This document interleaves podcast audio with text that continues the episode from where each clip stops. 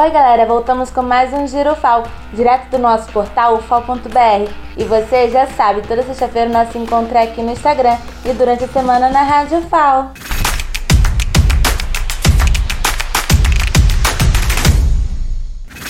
Pinacoteca premia alunos de escola estadual do bairro Santos Dumont em Maceió. Eles fizeram a releitura de obras do acervo do Museu de Artes Visuais da UFAL.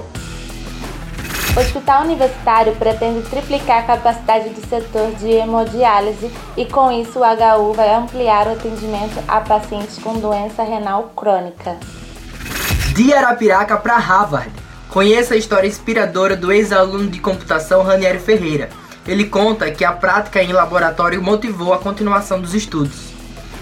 Pesquisa da UFAL alerta sobre venda indevida de hormônio contraceptivo para cães e gatos medicamento pode causar hiperplasia mamária nos animais. Projeto Horto da Enactus UFAL é finalista em Prêmio Nacional de Empreendedorismo Social. A proposta busca gerar renda a partir da construção de módulos hidropônicos domésticos. A TV UFAL, afiliada da TV brasileira em Alagoas, está chegando para concretizar um antigo sonho da comunidade universitária. A previsão é que a transmissão do canal 40 comece em janeiro. Quer saber mais? Então acesse nosso portal fal.br e saiba todos os detalhes. Segue as nossas redes, arroba e se inscreve no nosso canal no YouTube. Até a próxima, tchau!